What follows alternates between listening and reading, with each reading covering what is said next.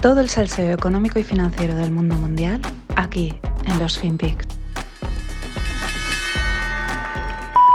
And I know the rage they feel with me and with the government I lead when they think that in Downing Street itself the rules are not being properly followed by the people who make the rules. And though I cannot anticipate the conclusions of the current inquiry, I have learned enough to know that there were things we simply did not get right. And I must take responsibility. Number 10 is a big department with the garden as, as an extension of the office, which has been in constant use because of the role of fresh air in stopping the virus.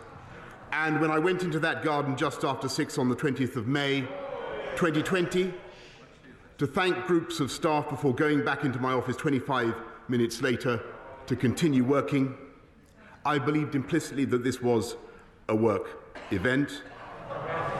But, Mr. Speaker, with hindsight, I should have sent everyone back inside. I should have found some other way.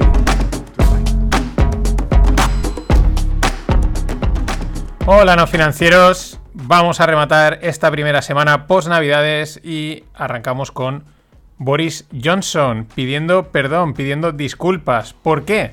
Pues porque en plena pandemia mmm, estaban de fiesta, estaban reunidos en Downing Street, eh, trabajando, un montón de gente allí, pero también había fiesta, estaban de fiesta mientras todo el mundo estaba confinado, con toda la situación de la pandemia. Ahora le están pidiendo ya, pues eso, que dé explicaciones, le han pedido dimisiones y él evidentemente pues no dimite, pero por lo menos da explicaciones. Eh, en el Parlamento británico berrean y vociferan, es, siempre me da mucha atención, ¿no? Esa, esa forma que tienen de, expresarse. Pero es verdad que, sin, es, sin esculpar a Boris, pero eh, por lo menos los políticos se disculpan, ¿no? Que eso es algo que a veces en otros sitios no estamos nada, nada acostumbrados. Mm, bueno, eh, a ver, también hay que pensarlo. A lo mejor, pues, ¿quién no le ha pasado? Te tiras horas trabajando, horas, y hay un momento que pierdes como la noción, ¿no? Y, y entonces igual ellos están allí tanto tiempo encerrados en Downing Street para sacar la crisis adelante, ¿no? Y de repente, pues, el pásame el informe de hospitalizaciones y un plan de medidas, pues, uy, de repente pasaba a ser un eh, con mucho hielo y rodaja de limón. Espero que espera que ponga mi lista de Spotify y verás qué temazos, ¿no? ¿A quién no le ha pasado esto estando hasta altas horas de, del día trabajando? Pero, a ver, yo, ¿esto qué vamos a hacer? Es un clásico ya de los estamentos superiores, de las élites, en este caso las políticas. Yo os digo lo que tenéis que hacer, os lo impongo por ley y luego yo hago lo que me rota totalmente.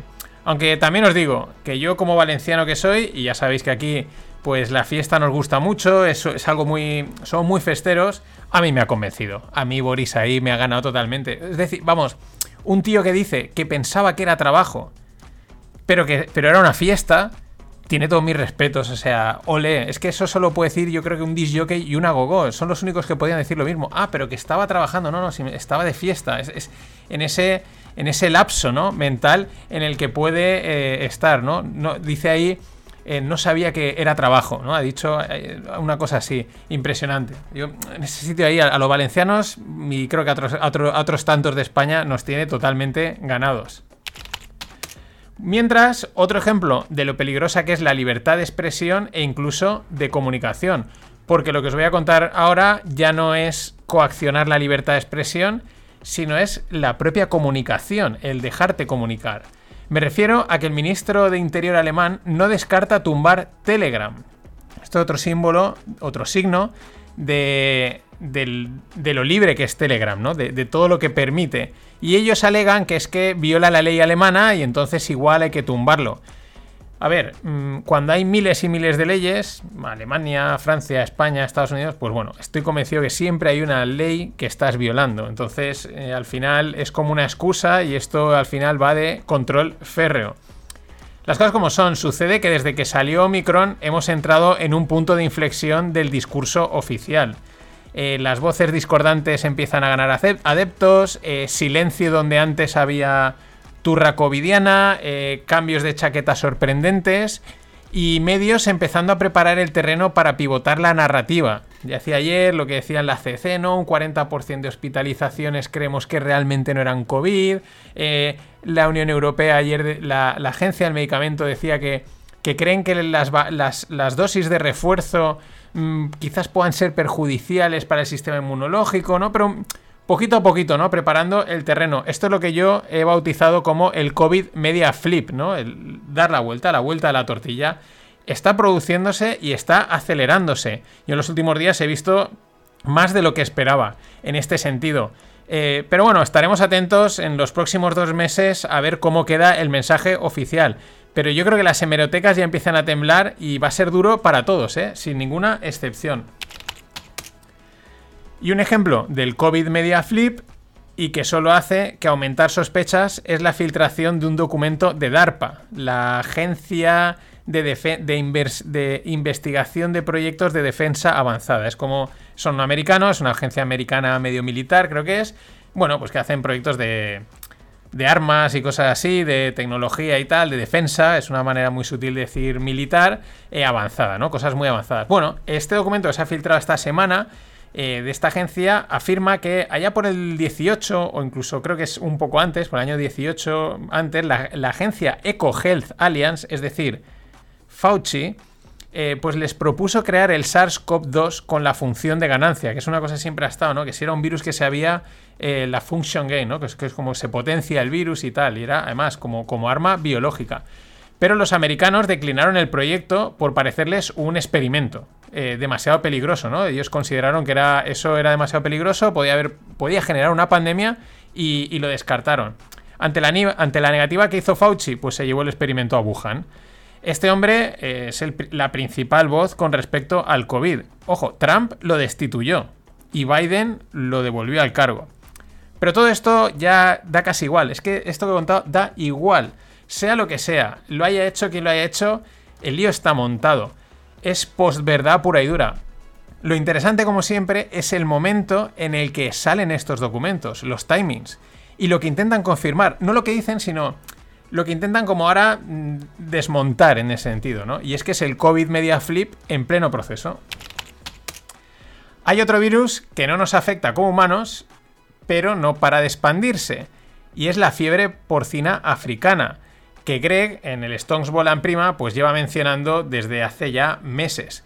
Eh, se acaba de hallar un caso esta semana en Italia y pues parece ser que solo queda así de los países desarrollados Estados Unidos sin confirmar ningún caso. Eso no quiere decir que no tengan y los tengan calladito, pero de momento sin confirmar ningún caso eh, Estados Unidos. Eh, Europa, mm, me hablo en general de Europa, e Italia, y si ha salido en Italia, pues ya sabemos que quizás no tarden a aparecer, por desgracia, en cualquier otro sitio. Esto no es nada bueno, amigos, y esto puede acabar siendo un verdadero problema para la cesta de la compra.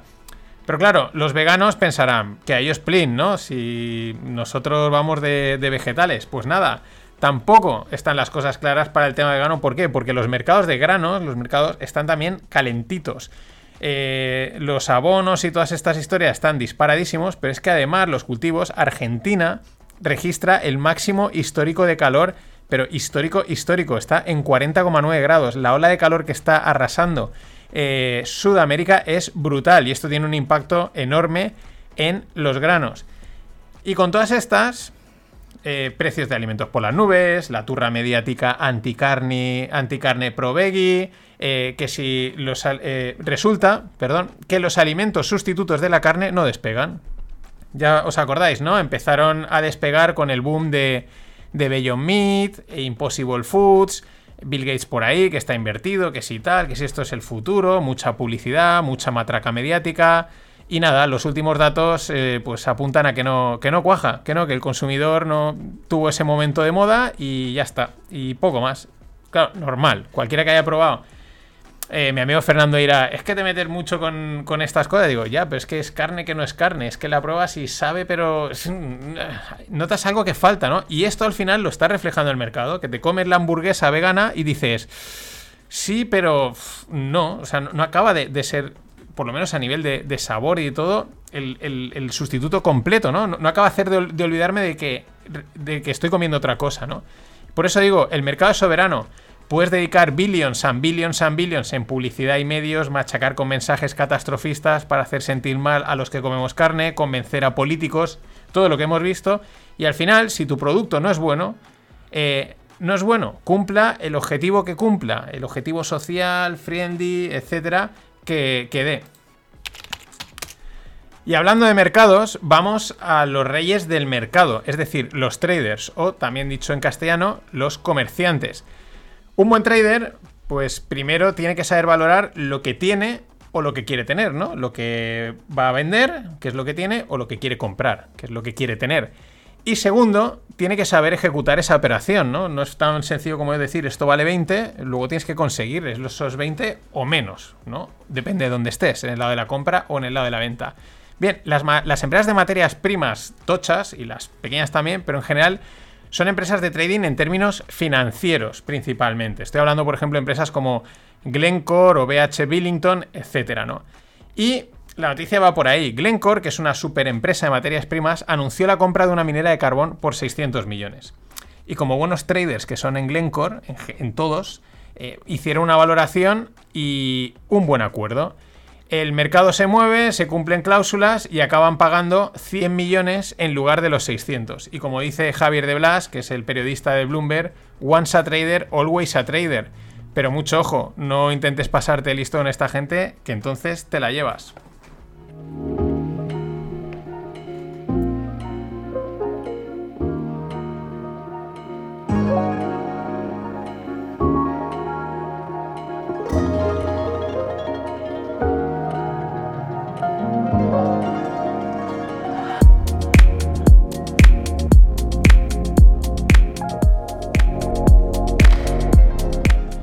Y vamos con el mundo tequi. Eh, startups, pues otro unicornio español que sumamos a la lista. Se trata de Travel Perk, que acaba de cerrar una ronda de 100 millones de euros a una valoración de 1.130 millones. Unicornio puro y duro, uno más en la lista.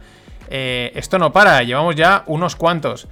Eh, Travel Perk, pues ya os imagináis por dónde va. Tema de viajes. Está fundada en Barcelona y se dedica a facilitar la gestión y reserva de viajes corporativos pues mediante tecnologías y todas estas cosas, ¿no? Te automatiza todo ese proceso que, bueno, pues hay que hacerlo y al final en el mundo empresarial, pues todo lo que te ahorres, bueno es. Y esta noticia cripto me parece más significativa de lo que pudiera eh, parecer, ¿no? De lo que pudiera hacer, ser. Según el borrador de la nueva legislación AML de Estonia, es decir, legislación anti-money laundering, anti-lavado de dinero, este país prohibiría la Web3, DeFi y los unhosted wallets. Decir que un país prohíbe algo cripto, pues no es sorprendente. Es casi, bueno, ¿qué me estás contando? Sí, es casi lo que esperamos. Ahora, que lo haga Estonia, que tiene una mentalidad digital y startupera muy avanzada, pues sí que es cuanto menos llamativo un país que tiene la primera ciudadanía digital y una legislación de pocos papeles y muy pocos impuestos para la eh, creación de empresas. Cuanto menos llamativo. Esto pinta que el proceso de regulación cripto en el que estamos envueltos muy poco a poco y tal, pues parece que igual acaba siendo más doloroso de lo esperado. Porque ya digo, si Estonia toma esta decisión no mola, ¿eh? No mola. O sea, que lo hagan otros, dicen, buah, es que me, te lo esperaba, sabía por dónde ibas a ir. Pero Estonia ahí me ha dejado un poco... Y otra sorpresa, que en realidad tampoco sorprende tanto, la firma Consensus, que es una empresa que aspira a escalar Ethereum y que como tantas otras, pues se han erigido, ¿no? Con sus mensajes de, eh, de ser alternativo a las finanzas, la descentralización y toda esta narrativa, pues acaba de llegar a un acuerdo con Visa para ayudarles a conectar las CBDCs, es decir, las Central Bank Digital Currencies, con las finanzas tradicionales. Esto de alternativo, descentralizado y tal, no tiene nada. En fin, este es otro proceso que se acelera. Tenemos el COVID Media Flip y tenemos la convergencia cripto fiat que va non-stop para adelante. Esto ha sido todo. Eh, el Rogle, estar atentos. Me preguntaban, oye, no encuentro el canal ir a nofinancieros.com en programas y desde ahí, Rogle, podéis acceder al canal, que es como buscar un podcast más. Como si fuese podcast no financieros, pues buscáis podcast Rogle. Pero como hay algunos sitios, no voy a dar palos, que el buscador que tienen implementado es bastante malo, pues eso, nofinancieros.com y ahí pues también encontráis la tienda con las camisetas y los otros podcasts, alguna cosa que leer por el blog, en fin, esas cositas. Pasadlo bien. Ladies and gentlemen, the weekend.